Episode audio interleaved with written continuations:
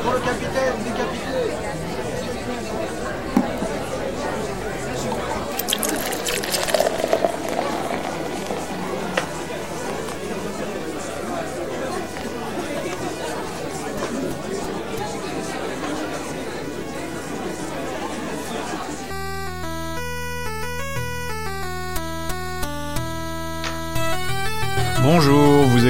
Passant, je suis Xavier, j'espère que vous allez bien. Voici le douzième épisode du podcast. Nous allons consacrer celui-ci au procès de Franz Kafka, un roman qui est paru après la mort euh, du jeune auteur. Je dis jeune, bon, il est mort à 40 ans de maladie de, de la tuberculose, donc, enfin, pour lequel, contre laquelle euh, il n'y avait pas de, de traitement à l'époque.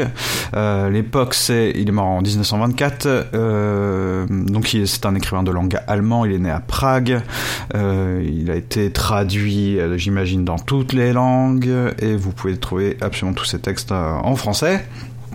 Il est mort en 40, à 40 ans, en 24, et, son, euh, et le roman Le procès est paru l'année d'après, en fait, suite à un petit travail de. Alors, notamment de son éditeur, évidemment, mais de je ne sais plus qui, euh, de sa famille, il me semble, ou un ami, je me, je me rappelle plus, euh, parce que le procès en tant que tel n'était pas destiné à la publication. C'est pourquoi, dans, euh, j'imagine, euh, toutes les éditions que vous pouvez trouver euh, du procès, il y a des euh, chapitre inachevé, le roman en compte 10 euh, des chapitres, il fait un peu moins de 300 pages, et euh, dans mon édition par exemple en folio, alors, après, la, après la fin, vous avez des chapitres inachevés ou, ou qu'on n'a pas su classer, intégrer dans le texte, voilà, qui, ça développe certains éléments, le procureur, un des personnages, etc. Donc, euh, bon, c'est assez euh, drôle de penser que c'était pas, euh, je sais pas ce que Kafka pensait hein, euh, à l'époque, bien sûr, euh, mais c'était pas un roman censé être publié. Et pourtant, c'est largement considéré comme un des plus grands romans, non seulement du XXe siècle de son temps, mais aussi de, de toute la littérature. Euh, donc, le texte original, je vous l'ai dit, il est en allemand.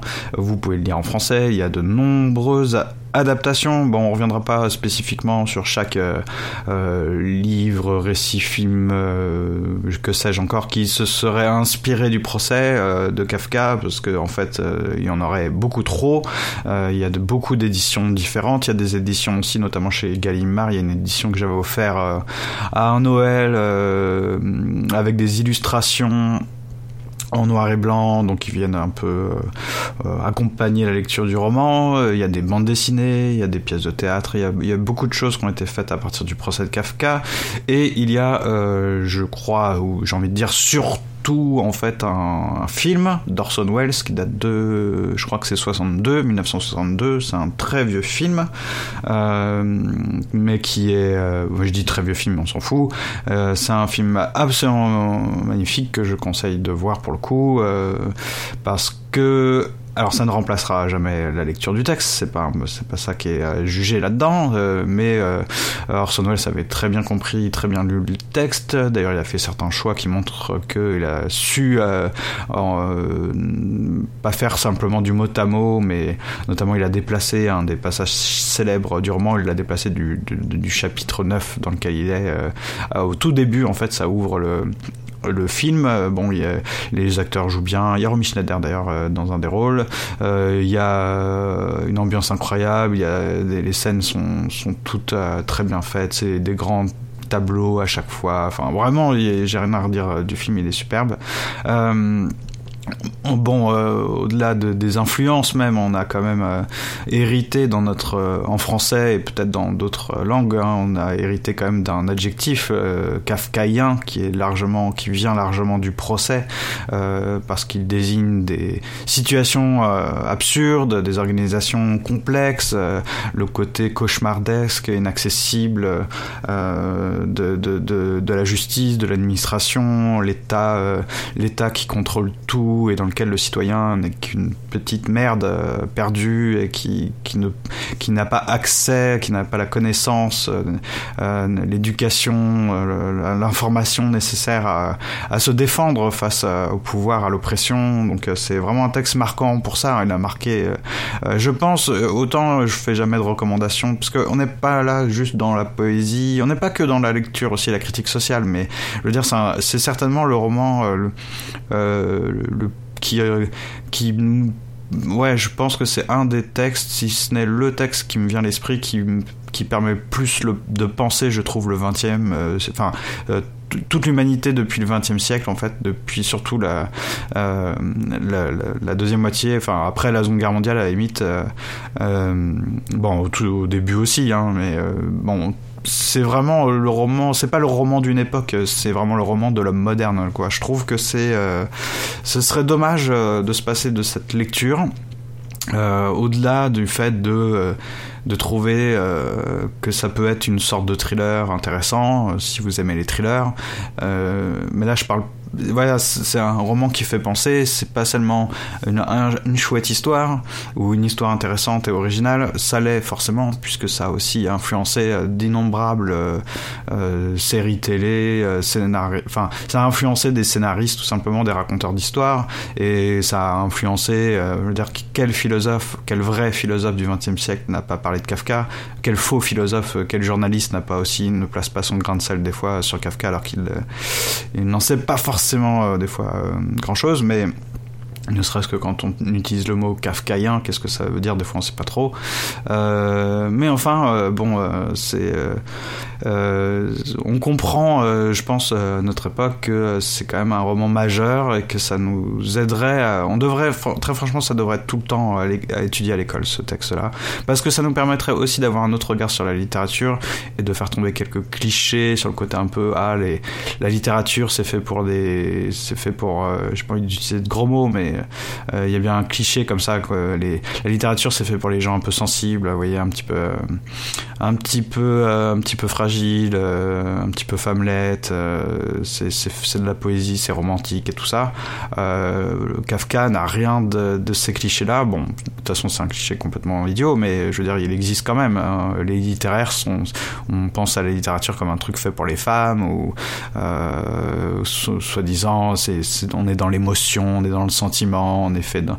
Bon, aujourd'hui au 21e siècle, c'est peut-être un peu moins vrai, on perd peu à peu ce cliché, mais euh, je pense que mine de rien, il demeure un truc un peu comme ça, euh, du genre c'est pas vraiment la vraie vie. Euh, quand on veut se mettre à penser les choses sérieusement, on lit des choses sur l'économie, la géopolitique et tout ça.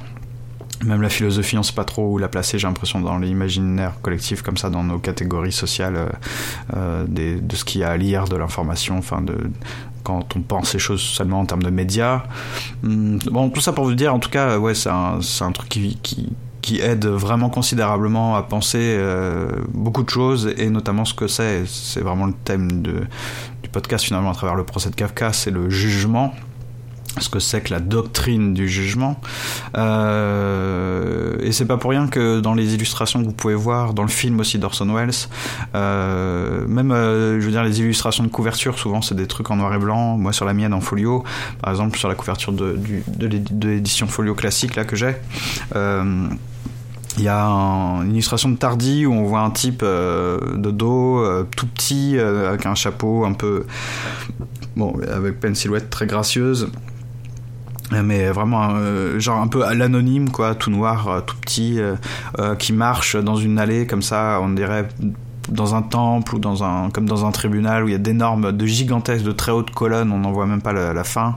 Et puis euh, il y a une, espèce de d'impression comme ça de, de chemin de route infinie vers une petite porte au loin euh, et il y a beaucoup d'illustrations je pense qui sont nées aussi de cette de ça hein, de même du texte carrément de, du procès l'adjectif kafkaïen reflète ça aussi euh, cette idée vous voyez les, toutes ces illustrations qu'on fait avec des des escaliers en spirale infini, euh, des, des, illustrations où on voit une petite silhouette, un petit bonhomme euh, perdu dans, dans des escaliers à non plus finir. Euh, voilà, c'est bien cette impression là que que ça que qui, se dégage de, je pense euh, du procès dans dans la culture populaire dans notre représentation. Mais là oui même pas en termes de culture mais vraiment euh, pas au sens euh, de ce qui est des biens consommables quoi mais vraiment de comment ça nous a modifier, commence à modifier notre sensibilité, je pense, à notre rapport à beaucoup de choses. On sous-estime souvent, hein, je crois, la manière dont les textes, des textes comme ça aussi puissants ont modifié notre façon de penser, euh, vraiment collective. Je pense que le procès, c'est largement un des textes qui euh, dont on peut dire que ça a modifié quelque chose dans l'humanité, euh, peut-être pas chez les Chinois ou voilà d'autres, euh, mais en tout cas nous occidentaux, ça a modifié notre rapport à pas mal de choses et, et on a vu, en plus c'est arrivé à un moment où il y avait même une sorte de besoin, ça a été très interprété comme si ça avait été voulu. D'ailleurs cette dimension politique qu'il y a dans le texte alors qu'en fait elle est elle était pas si elle pas vraiment volontaire euh, chez Kafka. C'était pas un, espèce de document enfin c'était pas un roman euh, révolutionnaire quoi ou pour dire pour dénoncer euh, tel ou tel état l'Union soviétique ou je ne sais quoi. Non c'est c'était euh, c'est plus je trouve euh, ouais philosophique au sens où ça alors quand j'utilise le mot philosophique c'est forcément un peu prétentieux d'autant que j'en maîtrise pas toutes les significations bien sûr donc euh, veuillez me pardonner si vous êtes un grand maître en, en la matière mais euh, L'idée, c'est qu'il y a bien euh, un enseignement à tirer de ce texte sur ce que c'est même que le jugement en, tant, que, système, euh, comme un concept, la doctrine du jugement. Alors, c'est pas un concept, c'est une espèce de, lecture, euh, je sais pas moi, de dimension de l'espèce humaine, je sais pas trop euh, comment euh, expliquer ça clairement. Euh, mais euh, euh, voilà, c'est pas que un thriller, c'est c'est notamment une espèce de thriller bien sûr, mais ça nous apprend des choses. Il y a plein d'interprétations, mais ça nous apprend des choses sur ce que c'est que que le jugement même d'un point de vue historique également, on va le voir un petit peu plus loin. Donc, euh, euh, par rapport à, tout ce délire là de, kafkaïen, parce que je vous ai pas encore dit de quoi ça parlait le texte, même si euh, je me dis que c'est quasi inutile, tout le monde sait ce que c'est, je pense le procès de Kafka à peu près. Et en fait, il y a un passage du texte qui, qui, me semble un peu à propos, euh, très à propos pour expliquer un peu tout ça, et qui, en fait, c'est ce qu'on appelle euh, la parabole de la loi. Donc, euh, ça a été, c'est un texte qui a été édité du vivant de Kafka en 1919, euh, qui a été intégré après dans, dans, dans le procès. Euh, et Orson Welles euh, a décidé de le déplacer plutôt que... Parce que ça vient un peu comme... Pas comme sur un cheveu sur la soupe, mais c'est vraiment une sorte de fable. Donc on, casse le récit et c'est... Orson Welles a bien fait, je pense, au lieu de, de laisser... Donc c'est un personnage... Le personnage principal du procès, c'est Joseph K qui rencontre dans le chapitre 9 un prêtre euh, dans la cathédrale, le chapitre s'appelle À la cathédrale, et le, prêtre, pour lui expliquer euh, ce qu'est la, justice, en gros, euh, euh, lui, raconte une, parabole, la parabole de la loi, et euh, donc ça casse le récit. Tout d'un coup, on a juste un type qui qui, qui, qui, raconte une histoire, et Orson Welles a bien fait, je pense, plutôt que de laisser le personnage racon raconter ça, l'a mis en, l'a illustré en fait, et l'a mis en ouverture de son film. Donc, avant de rentrer dans le film, on a cette allégorie de la justice, cette parabole de la justice, de la loi. Euh, qui est très belle. Hein, et les illustrations qui ont été trouvées là par Orson Welles, c'est magnifique. Quand j'avais euh, vraiment vu ce film, j'avais trouvé ça génial de commencer comme ça. Et euh, cette parabole est donc elle est racontée au héros du roman, donc euh, Joseph K, hein, c'est Joseph, puis on n'a jamais le nom entier, c'est K avec un point, euh, par, un prêtre. Et euh, même si je vous ai pas encore vraiment dit de quoi ça parlait, tout ce roman, je vais vous lire le, le passage, donc qui est un petit peu long, c'est vrai, mais qui nous apprend euh, vraiment à quoi on est censé euh, faire face là dans tout ce, dans tout ce roman. C'est donc le personnage de l'abbé qui euh, livre à, à, Joseph K, suite à une petite discussion, ce qu'on appelle la, la parabole de la loi, que l'abbé présente comme un texte, enfin un texte parmi d'autres écrits qui précéderait la loi. Et voici la parabole, qui est un petit peu longue, hein, je vous l'ai dit, et pas forcément euh, incroyable à écouter, mais c'est vraiment en termes de, de sens qu'il faut euh, réussir à, à, se concentrer. Donc je vous inviterai à, à relire ce texte euh, après hein, le podcast plutôt que simplement avoir ce que je pourrais vous, vous lire. Une sentinelle se tient postée devant la loi. Un homme vient un jour la trouver et lui demande la permission de pénétrer. Mais la sentinelle lui dit qu'elle ne peut pas le laisser entrer en ce moment. L'homme réfléchit et demande alors s'il pourra entrer plus tard. C'est possible, dit la sentinelle, mais pas maintenant. La sentinelle s'efface devant la porte, ouverte comme toujours, et l'homme se penche pour regarder l'intérieur.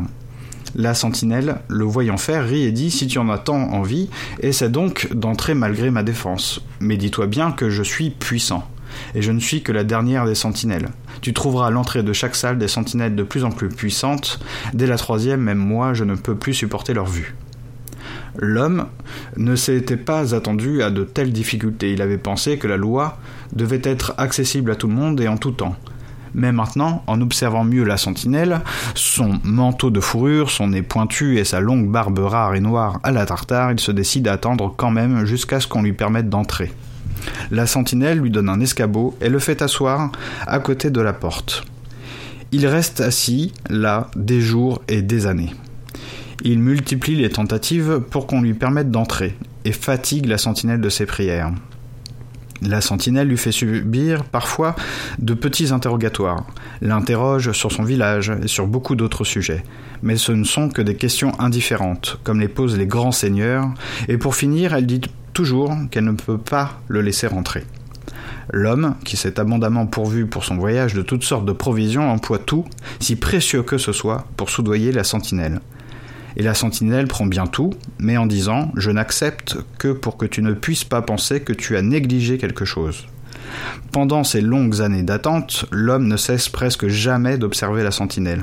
Il en oublie les autres gardiens, il lui semble que le premier est le seul qui l'empêche d'entrer dans la loi. Et il maudit bruyamment la cruauté du hasard pendant les premières années. Plus tard, en devenant vieux, il ne fait plus que grommeler, il retombe en enfance, et comme au cours des longues années où il a étudié la sentinelle, il a fini par connaître jusqu'aux puces de son col de fourrure, il prie les puces elles-mêmes de l'aider à fléchir le gardien. Finalement, sa vue s'affaiblit, et il ne sait si la nuit se fait vraiment autour de lui, ou s'il est trompé par ses yeux. Mais maintenant il discerne dans l'ombre l'éclat d'une lumière qui brille, à travers les portes de la loi. Il n'a plus pour longtemps à vivre désormais. Avant sa mort, tous ses souvenirs viennent se presser dans son cerveau pour lui imposer une question qu'il n'a pas encore adressée à la sentinelle. Et ne pouvant redresser son corps raidi, il fait signe au gardien de venir. Le gardien se voit obligé de se pencher très bas sur lui, car la différence de leur taille s'est extrêmement modifiée. Que veux-tu donc encore savoir demande-t-il. Tu es insatiable. Si tout le monde cherche à connaître la loi, dit l'homme, comment se fait-il que depuis si longtemps personne que moi ne t'ait demandé d'entrer?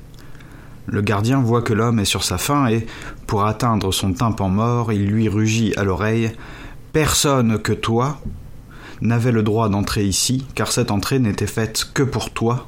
Maintenant je pars et je ferme la porte.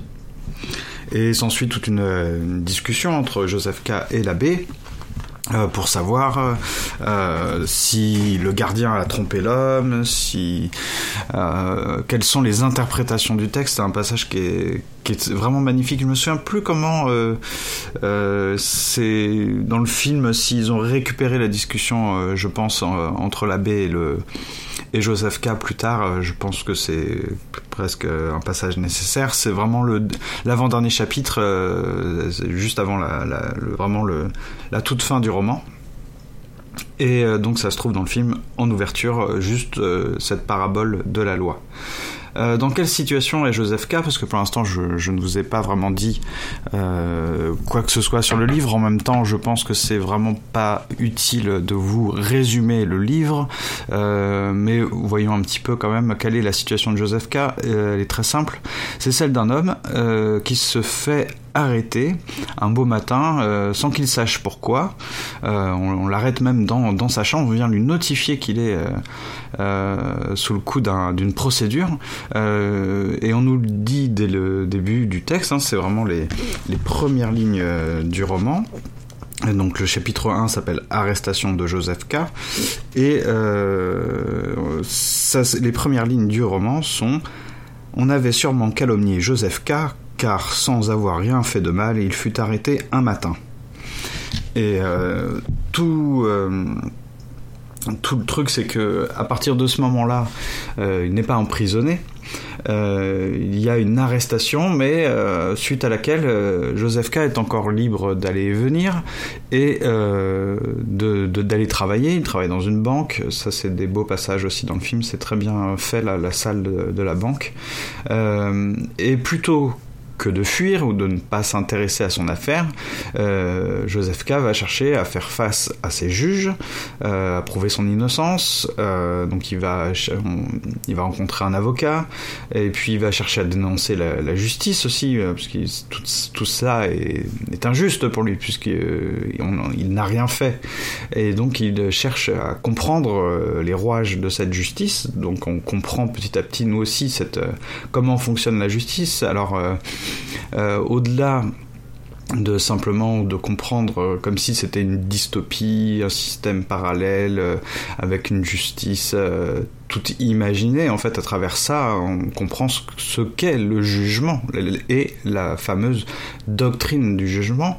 Euh, donc, euh, il va s'enfoncer euh, dans, dans un véritable cauchemar. C'est pour ça que le terme kafkaïen vient sûrement de de- du procès et, euh, et découvrir une complexité insoupçonnée du système du jugement et craindre euh, peu à peu qu'il ne- qu'il n'en sorte jamais de cette procédure, un peu comme euh, dans la parabole de la loi où le personnage qui vient de sa campagne s'attendait à ce qu'on puisse facilement accéder à la loi et ne s'attendait pas de telles difficultés.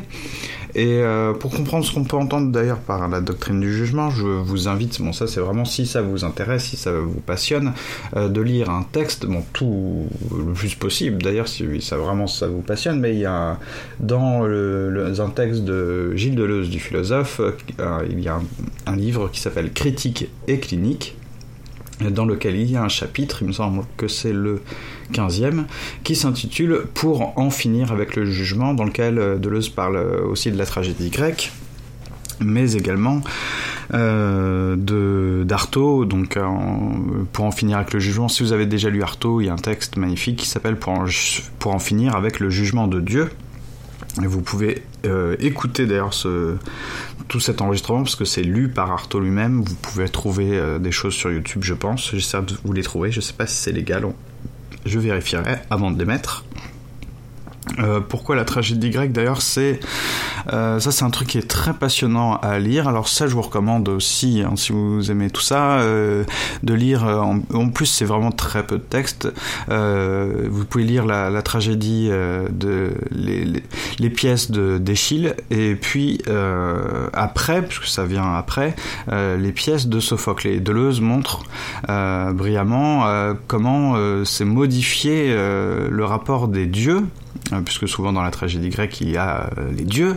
Bon, alors là vous pouvez aussi lire Épicure et tout ça. Bon, il y a plein de choses, euh, c'est passionnant tout ça. Mais euh, il y a un passage, une évolution entre Échille et Sophocle. Euh, et c'est chez Sophocle que naît euh, cette euh, doctrine du jugement. Chez Échille, les dieux sont assez impuissants. Ils ont l'air un peu un peu euh, ouais un peu impuissants ils sont pas là pour juger finalement. Et c'est bien chez Sophocle notamment dans la pièce d'Ajax où on se rend compte que euh, les, dieux décident pour les hommes et que forcément les dieux sont inaccessibles aux hommes, ils, leur disent ce qu'ils veulent bien euh, consentir à dire, donc euh, le, héros, enfin l'homme, euh, voilà, à travers Ajax, ne comprend pas euh, quel, est son, quel est son destin, quel est le destin que les dieux ont décidé pour lui. Alors euh, c'est Deleuze, bon voilà, dans ce texte, Deleuze en tout cas montre à quel point, comment en tout cas, euh, de la tragédie grecque jusqu'à la philosophie moderne, euh, s'est constituée cette doctrine selon laquelle en fait l'homme doit quelque chose et est de manière infinie euh, redevable de son existence. Il est le débiteur infini euh, de quelqu'un, de quelque chose, euh, du fait même d'exister. Et une des forces du procès de Kafka, c'est d'être vraiment bien autre, autre chose que qu'un thriller, euh, et de montrer que le jugement n'est pas dans le verdict. Euh, ça, il y a tout un truc à on peut le, disséquer, le mettre après, sur papier pour dire qu'on est malin, qu'on a compris tout ça, mais Kafka écrit très bien son texte et on comprend tout. Il n'y a pas vraiment à paraphraser après, à, analyser des choses qui sont en fait déjà dites mille fois mieux par Kafka. donc il montre tout le process et montrer vraiment que le jugement n'est pas euh, dans des étapes précises de la procédure, même pas dans le verdict final des juges, euh, mais c'est dans ce qui se passe. C'est, ça n'a pas de lieu et c'est pas la, le jugement n'est pas rendu au tribunal. Le jugement, c'est l'ensemble de cette procédure, euh, donc avant, pendant, après. Et une des, autres forces du procès euh, de Kafka, c'est euh, comme dans d'ailleurs dans, enfin comme la lecture qu'on peut avoir de, la tragédie grecque, c'est de montrer que les juges échappent à notre perception et à notre conception. On ne fait jamais face à ces véritables juges. Euh, on ne les voit pas, on ne comprend pas selon quel on est jugé, puisqu'on n'a pas accès, comme dans la parabole de la loi, finalement on n'a pas accès à la loi, on est euh, devant la porte, on est face au gardien employé par la loi, euh, et euh, qui demeure dans une certaine ambiguïté. Il y a la discussion entre Joseph K. et l'abbé est très intéressante, très riche et très compliquée parce qu'elle entretient justement cette ambiguïté qui est que on ne sait pas si on se moque de nous, si on nous empêche d'accéder accéder au, texte de loi, au rouage, au mécanisme. Est-ce qu'on nous empêche vraiment de comprendre euh, comment tout le système fonctionne ou est-ce que de toute façon le système n'est pas dans ce euh, ne tient pas, n'entretient pas euh, voilà cette incompréhension comme étant une des, énergies, enfin un des objectifs du système lui-même, quoi, entretenir dans un, une espèce d'obscurantisme de d'angoisse de, ne pas euh, de ne pas faire partie des initiés, de ceux qui savent, de ceux qui peuvent juger. Et vraiment, c'est pour ça que je, ne veux pas vous détailler chacun, chacune des situations dans le, euh, parce qu'il va vraiment se passer plein de choses. Euh, Kafka, enfin, je dis Kafka à chaque fois. Bon, Joseph K, le personnage, va à chaque fois euh, découvrir de nouvelles, euh, euh, de nouveaux pans de tout ce, de tout ce système. Il va découvrir de nouvelles fonctions, de nouveaux termes. Voilà, il, va y avoir toute une découverte par Joseph K de non seulement son propre dossier, mais surtout de comment la justice, euh, comment le système est censé fonctionner. Et euh, à travers ça, euh, c'est nous, lecteurs, qu'on a tous les éléments, beaucoup de choses en tout cas, pour comprendre ce qu'est finalement le, jugement en tant que doctrine. Voilà. Alors c'est un bon si vous pouvez le lire en allemand si vous avez fait de l'allemand je vous invite à le lire en allemand il paraît que c'est très bien j'ai jamais osé peut-être qu'un jour je le ferai. Euh, j'ai une traduction là, bon, je sais pas si elle est euh, bon. Quand vous le lisez en français, c'est pas euh, un texte magnifique, c'est pas du Balzac et du Proust ou voilà, mais c'est bah voilà, une traduction, donc on perd immanquablement, indéniablement quelque chose. Donc tant pis, j'ai envie de dire, hein, il faut bien qu'on puisse lire quelque chose. donc c'est en français, bon, le français c'est pas la pire langue, bon, mais voilà, voilà. Donc, euh, bah, j'ai pas envie d'en dire plus parce que, comme euh, vous voyez, quand il y a des auteurs comme Balzac ou Victor Hugo, j'ai envie de vous lire certains passages parce qu'ils sont magnifiques et euh, voilà. Mais dans le procès, ça dévoile tout le temps des éléments de l'intrigue. Il y a toujours, on est toujours dans, dans une action et donc soit ça pique votre curiosité, vous avez envie de découvrir tout ça, soit hélas euh, j'aurais échoué. Mm, non mais encore une fois c'est jamais pour vous recommander simplement euh, les choses de manière un peu brute et gratuite comme si c'était une nécessité d'avoir lu ce texte. Mais je pense qu'on ne peut pas euh, prétendre, euh, en tout cas, avoir. Enfin, vraiment, ce serait difficile de se passer de ce texte pour penser certaines choses sur notre société et sur euh, la pensée de l'homme mode. Enfin, voilà, l'homme en tant que nous, comme nous, on est homme, hein, puisque être homme au temps de la tragédie grecque, c'était pas être homme comme aujourd'hui. Et. Euh, bah, euh, bon, il y a plein de textes, évidemment, il y a toute la philosophie moderne, bien sûr, et puis il y a des auteurs du XXe siècle comme Michel Foucault et Gilles Deleuze, euh, qui sont mes, mes références, c'est vrai, de, de lecture euh, au XXe siècle, mais en littérature, il y a aussi des gens comme, voilà, justement, bon, je parlais de Gombrowicz, j'en viendrai forcément à vous parler de son théâtre et de Ferdi Durquet, et puis il y a des auteurs comme Beckett, donc peut-être que je ferai un épisode une fois sur En attendant Godot ou Molloy, mais là, faudrait vraiment bien relire, puisqu'il y a beaucoup de choses dans, dans Beckett. Et voilà, c'est des lectures qui remontent à quelques paquets d'années maintenant. Enfin, au moins 5-6 ans, j'ai pas remis le dans Beckett par exemple depuis longtemps, j'ai pas relu Ferdi Durquet depuis. Euh, mais bon, Kafka, voilà, euh, le procès.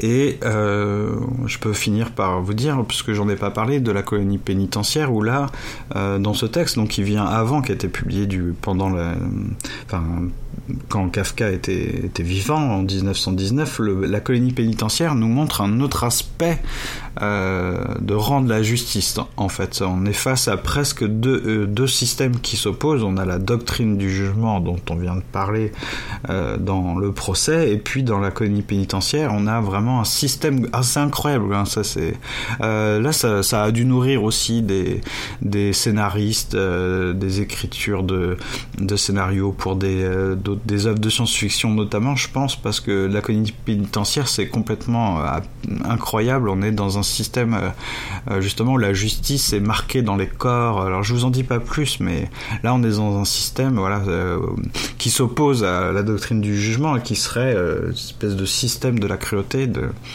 qui serait différente, euh, voilà, un peu plus antique, un peu plus cruelle euh, dans les corps au lieu de parce que finalement dans, dans Kafka, on, euh, dans le procès, je veux pas vous en dire plus, mais vous, vous, doutez que pendant longtemps, en tout cas, on n'est pas dans, euh, il reçoit pas de punition, c'est pas ce qu'il encourt comme peine. Euh, on est plus dans le fait que pendant toute cette histoire, euh, Joseph K est pris euh, dans le par la justice, par le jugement et il est plus souvent en fait euh, seul à essayer de se débrouiller face à différents euh, face à différents personnages, face à différents éléments, aspects de, la justice, mais finalement c'est plus lui qui angoisse tout seul et qui cherche à se défendre, à comprendre, euh, plutôt que que que voilà les, les, flics qui viendraient l'arrêter euh, etc etc etc non.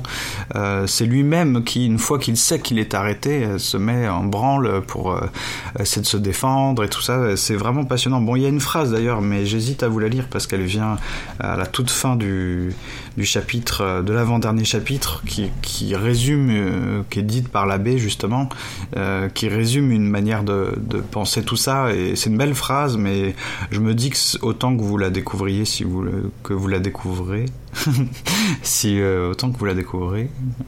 Bon. Euh, il se fait tard. Euh, autant que vous lisiez tout ça tout seul et puis que vous trouviez ça beau tout seul sans, sans que je vous ai mis le nez sur quelque chose c'est la, la beauté. Alors oui je vous dis parce que même si ce sont des traductions c'est quand même des textes il y a peu de textes, mais bon, c'est Beckett, sûrement le premier auteur qui m'a fait cet effet-là. Quand je lisais ça, je, je, euh, chaque page, je me, je m'arrêtais des dizaines de fois, je relevais la tête et je me disais putain mais c'est incroyable ce que je viens de lire.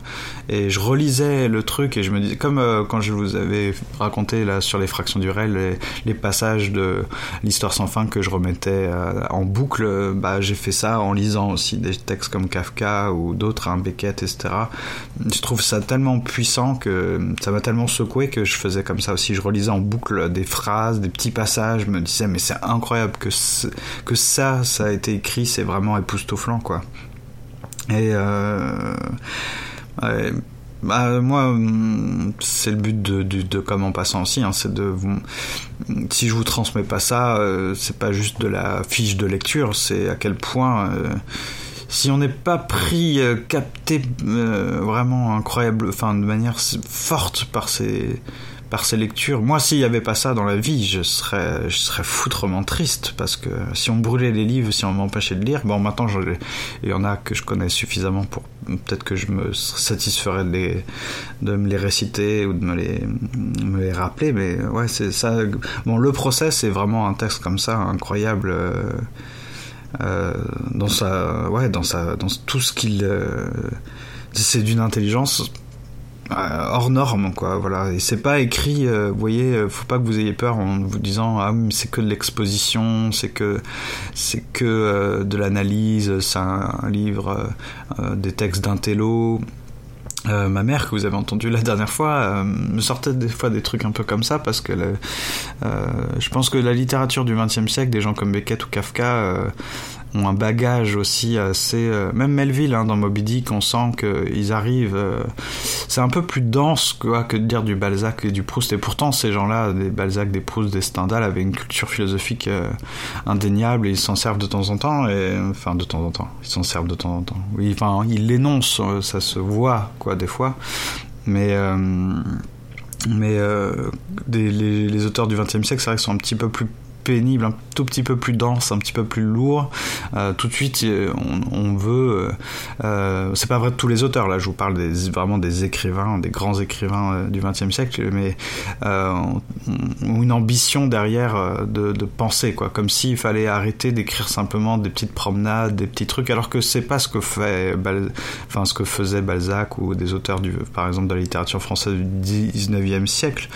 Mais voilà, il y a comme une espèce d'urgence là au XXe siècle je crois, de d'écrire des choses euh, qui, qui, font penser quoi. Et ça ça se ça se voit un peu plus voilà qu'avant. On est plus dans des trucs euh, où euh, c'est pour ça qu'il y a du danger aussi à trouver que c'est que du symbole alors que c'est pas que du symbole. Mais comme il y a souvent des tableaux, des scènes, des personnages enfin comme des personnages des personnages conceptuels quoi. Un personnage qui est là dans Kafka ou dans Beckett il a un sens en tant que tel euh, il est pas là juste parce que euh, je sais pas parce que c'est le cousin de quelqu'un et qu'il va faire avancer l'intrigue. Non, il a tout de suite une portée, une interprétation, alors que euh, dans d'autres euh, romans euh, avant le XXe siècle, finalement, il y avait des personnages qui étaient là plus doucement, plus délicatement, de manière plus ambiguë. On savait pas trop à quoi ils n'avaient pas comme une fonction ou vraiment une, force derrière eux. pas c'est pas vrai pour tout, mais c'est vrai que les personnages même, ouais, ont, changé quoi du 19e au 20e siècle. Bon, le 21e, je sais pas quoi en dire encore. Hein. Voilà. Donc euh, on va en finir là pour, euh, pour le procès de Kafka, cette histoire de jugement, et j'espère quand même que que j'ai pas raté complètement cet épisode parce que s'il y a bien un texte que j'ai envie de pousser un petit peu, euh, pas au sens où c'est mon texte préféré, mais vraiment, encore une fois, c'est dans tout ce qui peut nous apporter le bénéfice de la lecture du procès de Kafka me semble infini, quoi. C'est Bon, et c'est pas en termes de sensation là, c'est vraiment en termes de, aussi de, réflexion, de c'est de comprendre quoi, voilà. Parce qu'il y a des auteurs dont je vous parle euh, comme Victor Hugo, certes ils peuvent nous faire comprendre des choses, mais c'est aussi euh, une question de sensation quoi. Faut être un peu, je pense, avoir un esprit un peu poétique pour vraiment pas pour euh, triper complètement sur certains passages notamment certains aspects donc je comprends que ça saoule des gens mais le procès, je vois pas comment c'est possible d'être saoulé, euh, à moins de vraiment d'être réfractaire à toute réflexion, quoi. Euh, et le film de d'Orson Welles, vous pouvez le voir euh, si vous voulez avant. Ça, je pense que ça mérite quand même de tout ça de d'être lu et d'être un petit peu lu soigneusement, quoi. Voilà. Bon, bah écoutez, on se retrouvera pour un épisode 13, euh, puisque euh, on n'est pas encore euh, cet été, et je ne sais pas, je pense que j'essaye d'alterner à chaque fois un sujet un petit peu présentation de texte avec un truc un peu plus barré, un peu où je peux un peu plus m'éloigner, mais je ne sais pas si j'aurai le temps de traiter un sujet comme ça un peu large avant, donc enfin dans deux semaines. Donc on verra bien, je mettrai à jour le site bien entendu pour que vous sachiez vraiment euh, le plus de choses sur le prochain thème, euh, puisque je vous le rappelle, vous êtes euh, invité à participer, à contribuer à ce podcast de manière voilà un petit peu libre, mais dans l'esprit, voilà, dans l'esprit de la loi. Euh, bah écoutez, je fais les remerciements euh, habituels. Euh, je remercie Karine d'une fille un podcast. Je remercie parce que voilà les tweets, même un petit retweet, voilà dans, dans mes épisodes. Et là les derniers épisodes, enfin il y a eu beaucoup. Je, je, vous, les statistiques d'un podcast c'est assez compliqué je trouve à analyser. mais j'ai l'impression que j'ai plus que doublé le nombre de lectures sur le podcast euh, chaque jour, quoi. vraiment, il y a, vachement plus de monde qu'avant qui écoute, donc euh, ça c'est cool. Bienvenue aux nouveaux arrivants. Et euh, on fera peut-être l'année prochaine, hein, si je suis encore là, on fera des, lives, des trucs hein, pour, pour se rapprocher un peu en tant que gens qui, qui, ont des esprits qui ont peut-être des trucs à s'échanger, quoi. Se partager, ça peut être sympa. Euh, donc, euh, je remercie Zafeu et euh, Cécile également, parce qu'encore une fois, vraiment un petit like, un petit retweet, je trouve que c'est c'est toujours agréable, voilà, on se dit, bah tiens, et puis j'ai eu des retours sympathiques, je remercie mon, mon, grand frère, tiens, je remercie Thomas qui a écouté, qui m'a dit des choses très sympas, et puis, euh, bah tiens, j'ai envie d'avoir une pensée euh, spéciale pour mon ami Kera. Voilà, comme ça, le podcast sera entièrement euh, à, sa, à, sa, à son intelligence et à son amitié. Voilà. Allez, on se quitte maintenant et cette fois-ci je ne vais pas vous casser les oreilles avec de la guitare. Euh, on se retrouve euh, gentiment la prochaine fois. J'essaierai de m'entraîner avec. Euh, mais j'ai pété une corde sur ma guitare et j'ai remplacé par une corde qui n'a rien à voir avec l'autre jeu de cordes. Enfin bref, je vous raconte ma vie. Allez. Euh, si vous écoutez ça le week-end, portez-vous bien. Si vous êtes en trajet pour aller au travail, comme j'écoute souvent les podcasts, c'est comme ça, ben écoutez, bon courage, hein, mettez-vous un petit peu de motivation. Je sais que ça peut être parfois un petit peu difficile. Euh, et puis, bah, bah, je vous fais des bisous. Allez, ciao